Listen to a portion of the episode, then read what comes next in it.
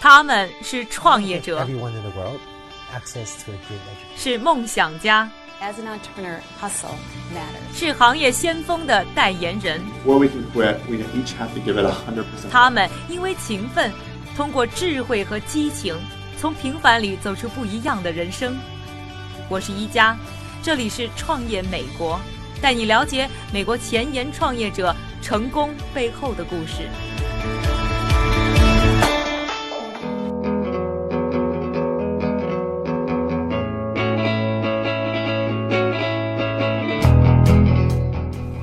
欢迎收听由 Amazing.com 赞助播出的《创业美国》，我是宜家。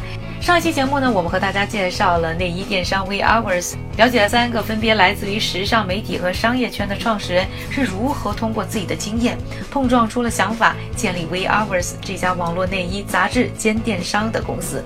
那么，内衣电商化在美国的发展势头又如何呢？本期节目还将继续和大家一起来关注。创美节目的正确打开方式有几种？正确答案是，除了喜马拉雅，还有优酷视频哦。打开优酷，搜索“创业美国”，点击回车，一加带你一起围观美国。在电商无孔不入渗透进我们生活的今天，选择太多也会让消费者倍感头疼。于是，买手精选制应运而生，成为了网店的新热点。成功案例中最耀眼的非 Net-a-Porter 魔术，作为世界上最大的买手网店，Net-a-Porter 凭借顶尖买手团队，在去年成功盈利百万欧元。而在很多姑娘的眼中，时尚买手简直是世界上最好的职业。逛着街，试穿几件漂亮衣服，还能挣到钱，岂不美哉？但是要有敏锐到能为品牌盈利的时尚直觉，不单只是需要天赋，后天经验同样重要。离开了 Barney's New York 之后，Barney 先后成为 Polo Ralph Lauren 的副主席兼配饰买手。在 We Are World 面对两个对内衣挑选束手无策的大老爷们合伙人，Barney 自然成为了团队里众人最信赖的大姐大买手。那么，如何挑选最适合 We Are World 的内衣呢？王尼在采访中跟我分享了他的经验。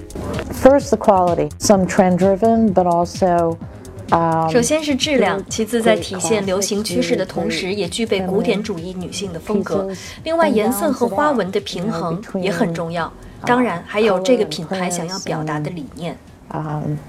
You know, and and also what what the brand, particular brand stands for.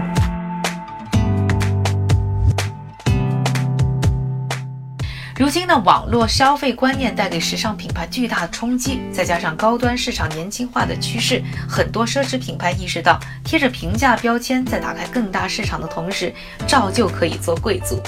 早在三年前，日本平价品牌优衣库就开始和著名设计师品牌 Jill Sanders 合作，瑞典平价服饰 H&M 也多次和 Alexander Wang、Mason Martin 等高端奢侈品牌合作。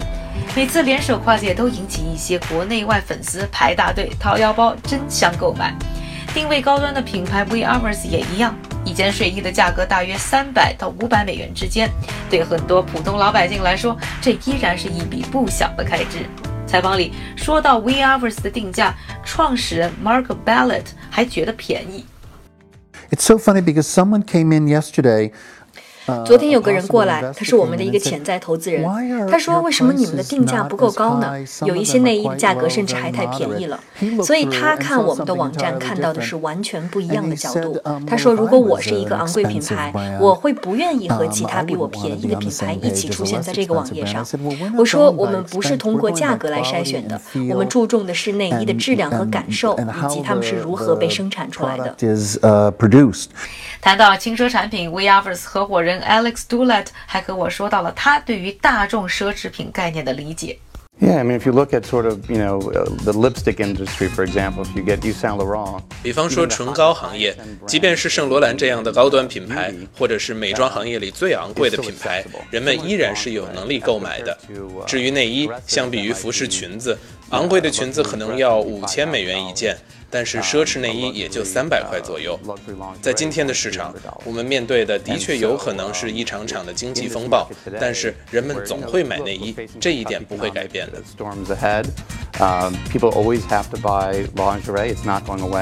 Citizen 风投公司的首席经济师 Max Wolf 也表示认同。Yeah, so the real opportunity is sort of mass luxury. People are willing to spend a few hundred dollars. They'll maybe even spend. Max 在采访中提到啊，想要开拓呢奢侈品受众群的一大关键就是从大众奢侈品市场下手。他说，如果人们觉得产品够独特，喜欢品牌背后的故事，或者喜欢品牌打造出的形象，或是啊这对他们而言是一件全新的东西，人们都愿意花上几百美元，甚至更多钱去。进行消费，不知道各位听众朋友们，你们是否同意？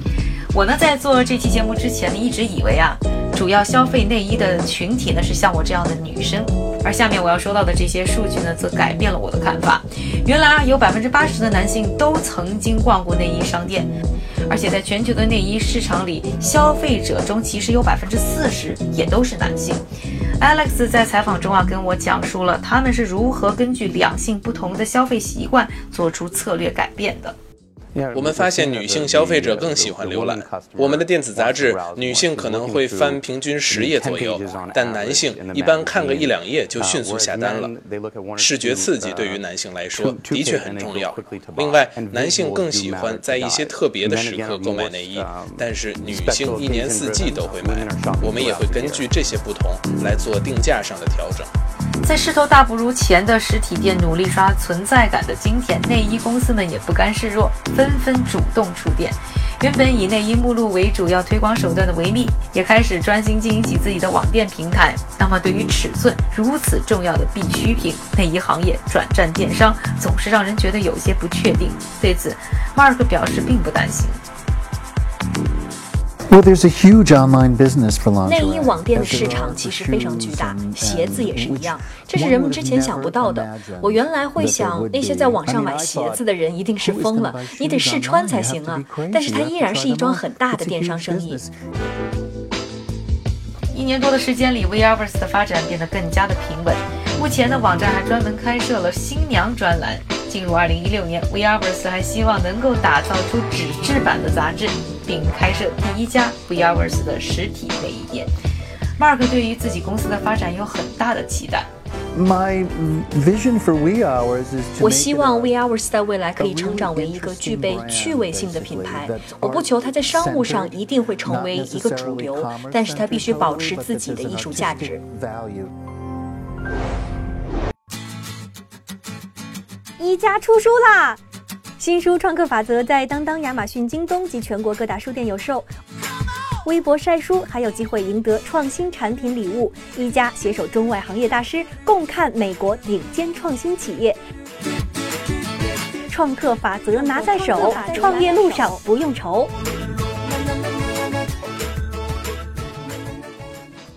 采访 We Hours 的时候，我发现他的办公室跟我之前遇到的几乎所有的办公室都非常不一样，有很强的 Mark 的个人的印记。你可以看到的各种各样啊，他个人的收藏品在做装饰，包括 Andy Warhol 送给他的不少真迹，让人大开眼界。和 Mark 聊天，你会觉得他精力充沛，而且特别有活力。很难想象的，他已经六十五岁了。而 Mark 在采访的时候和我回忆了他自己传奇性人生当中的一段段故事。按他的说法，这一切都要归功于运气和勇气。I think you just have to have the guts to go. 我觉得有时候你就得鼓起勇气，埋头开干。当我为安迪工作的时候，我是直接去问他要来那个工作的。当时我在一个工厂里闲逛了一段时间，我就过去，安迪正好在那儿。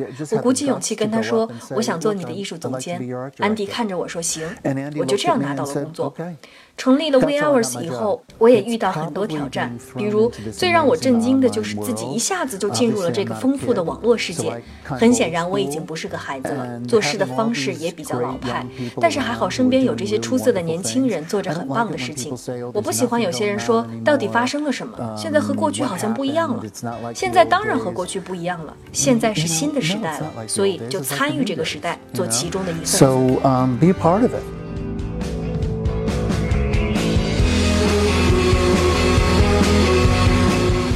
带大家了解了内衣电商 WeHours 的故事，并一起探讨了内衣进军电商的种种可能。感谢您的收听，了解更多内容，请在微博、微信上搜索“创业美国”，关注我们。想观看我们的视频节目，欢迎登录优酷、腾讯、财新搜索观看。我是一加，下期节目我们再见。